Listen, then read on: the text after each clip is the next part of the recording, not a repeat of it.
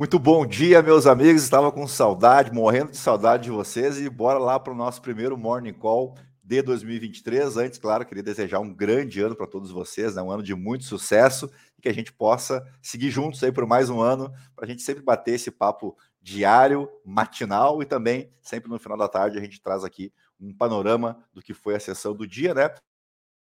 Mas chega conversa mole, vamos compartilhar minha tela com vocês aqui para a gente começar já a falar de mercado. Uh, o mercado norte-americano retorna hoje, né? Esteve permaneceu fechado ontem, mas os mercados asiáticos já começaram uh, uh, e tivemos surpresas negativas aí na China, especialmente. Deixa eu pegar aqui a matéria de a matéria diária da Bloomberg. Ações flutuam à medida que o iene e o ouro ampliam os ganhos. Bom, vamos começar então uh, pelo ouro, pode ser. O ouro fechou o ano de 2022 em queda, né? É, costuma ser um refúgio sempre em, em épocas de crise. Uh, e já nessa, nessa, primeira sessão aí de 2023, o ouro avançou bastante, uh, mudou o ano, mas os grandes triggers ainda permanecem. A gente tem uma reação interessante no quarto trimestre especialmente para o S&P 500 nos Estados Unidos, que vinha de três trimestres de queda. A gente falou que isso não acontecia desde a crise de 2008, né, quando tivemos ali seis trimestres consecutivos em quedas e, e havia uma grande preocupação ali de que se fechasse mais um trimestre em queda em 2022, então seria todo ano uh, para baixo, mas não, tivemos uma reação ali de 6% no S&P 500 nesse último trimestre, deixa eu mostrar o gráfico para vocês aqui.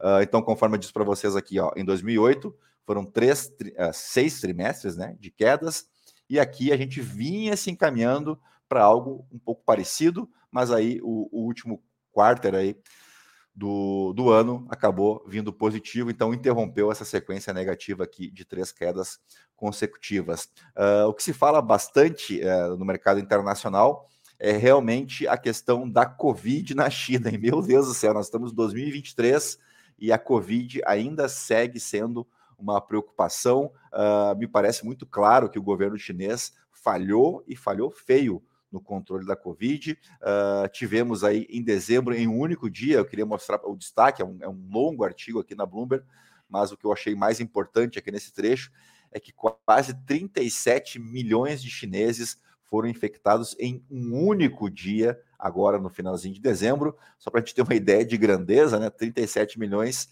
é quase a população do Canadá. Então, uh, realmente, né, uh, houve uma falha muito grande aí do governo chinês uh, em controlar a doença e tivemos também, por parte agora que estamos falando de China, tivemos o PMI industrial caindo pelo quinto mês consecutivo, né, o mês de dezembro, então fechou em queda, né, a atividade industrial chinesa ainda na descendente, claro, muito por conta dessas restrições todas impostas, aquela política de Covid zero que vimos uh, não funcionou, ou, ou, ou tão logo ela foi flexibilizada, nós tivemos um grande aumento de infecções e temos ainda o Ano Novo Lunar Chinês, que é o período onde a população chinesa mais viaja, né? E ele começa agora em 22 de janeiro. Alguns chineses estendem uh, até para 30, 40 dias esse período de férias. E é uma grande preocupação, né? Que uh, esse descontrole de novas infecções aumente, é provável que aumente, uh, com essa mobilidade né, da população chinesa, uh, não só dentro do território chinês, mas eles também viajam para outros países. Alguns vão para Macau curtir cassino, outros vão para o Japão, outros vão para a Europa, né, outros vão para os Estados Unidos uh, passear, para o Havaí. Enfim, é um período de bastante preocupação, uh, esse, esse período de ano novo lunar na China. e o mercado, logicamente, vem reagindo a tudo isso, né? Então, o ano de 2023 promete ser um ano de fortes emoções e de forte volatilidade.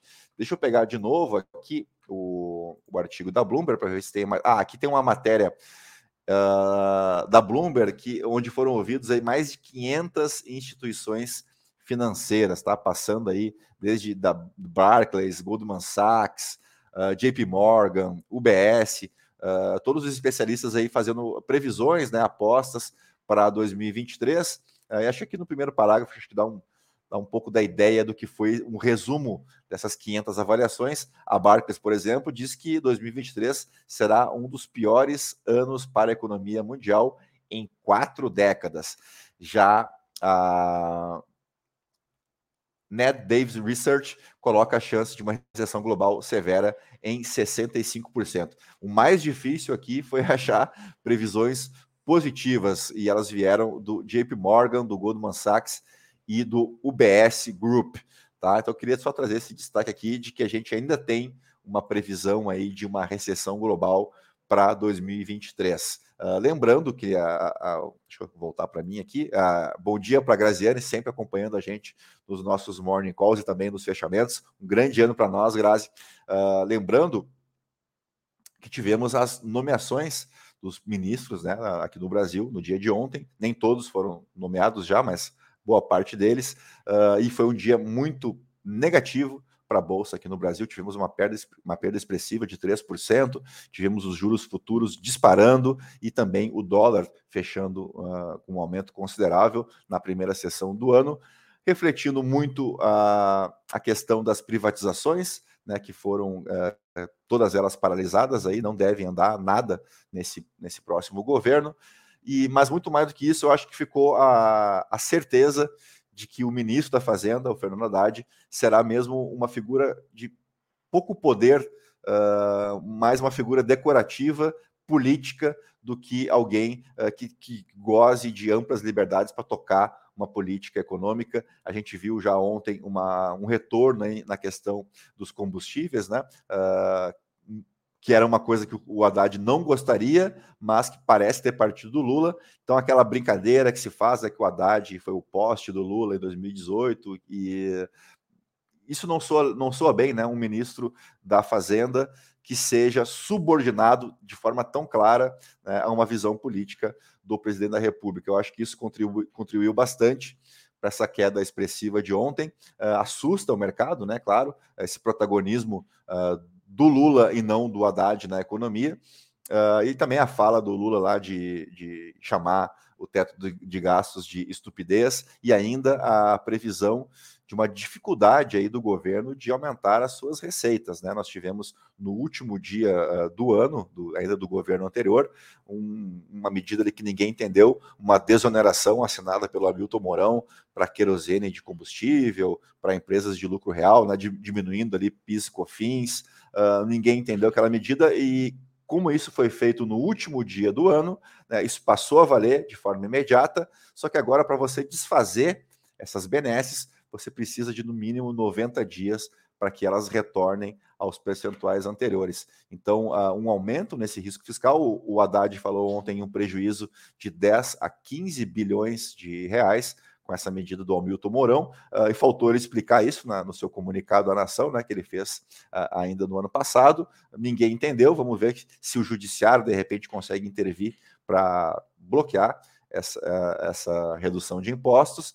e lembrando que o 2022 então fechou com queda, se a gente pegar o MSCI ao Country Road, que é aquele índice que mede os principais uh, indicadores globais né, de ações, nós tivemos uma queda de uh, em torno de 20%, e no mercado de títulos globais, se nós pegarmos também o índice que faz referência aos títulos da dívida global, tivemos uma perda de 16%. Claro que isso se explica pelo movimento que a gente viu ao longo de todo o ano aí por parte dos bancos centrais de todo mundo em aumentar as suas taxas de juros.